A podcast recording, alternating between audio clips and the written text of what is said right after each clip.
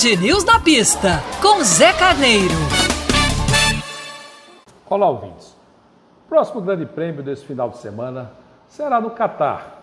Na verdade, às beiras do Golfo Pérsico, vizinho da Arábia Saudita, em uma pista que foi especialmente remodelada, ajustada ou construída até, já que os investimentos foram vultuosos, para receber a Fórmula 1. Com uma extensão de 5.380 metros, com uma reta de 1.068 metros, a pista, que é cercada por grama artificial para prevenir que a areia do deserto acabe no asfalto, traz um desafio enorme para toda a trupe da Fórmula 1.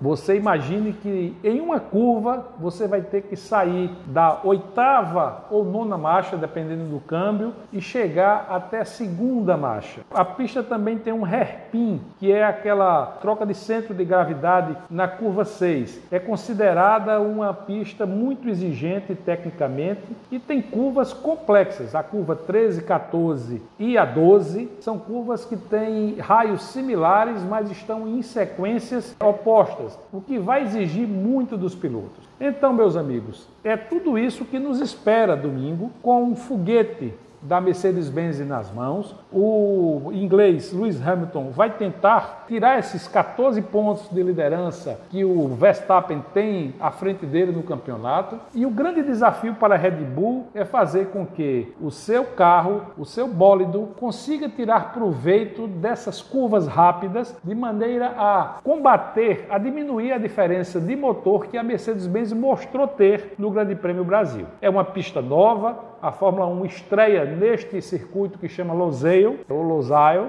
e que traz aí um componente extraordinário, novo, diferente para essas três provas finais. Lembrando, é Qatar, depois a Arábia Saudita e por fim Abu Dhabi, na Marinas, aquela pista maravilhosa que se corre metade de dia, metade à noite, enfim. Tudo isso, amigos, são componentes de muita emoção, beleza e realmente aquele tic-tac do coração para acompanhar esse fechamento de temporada 2001 sensacional. Um grande abraço, até a próxima coluna e boa prova domingo.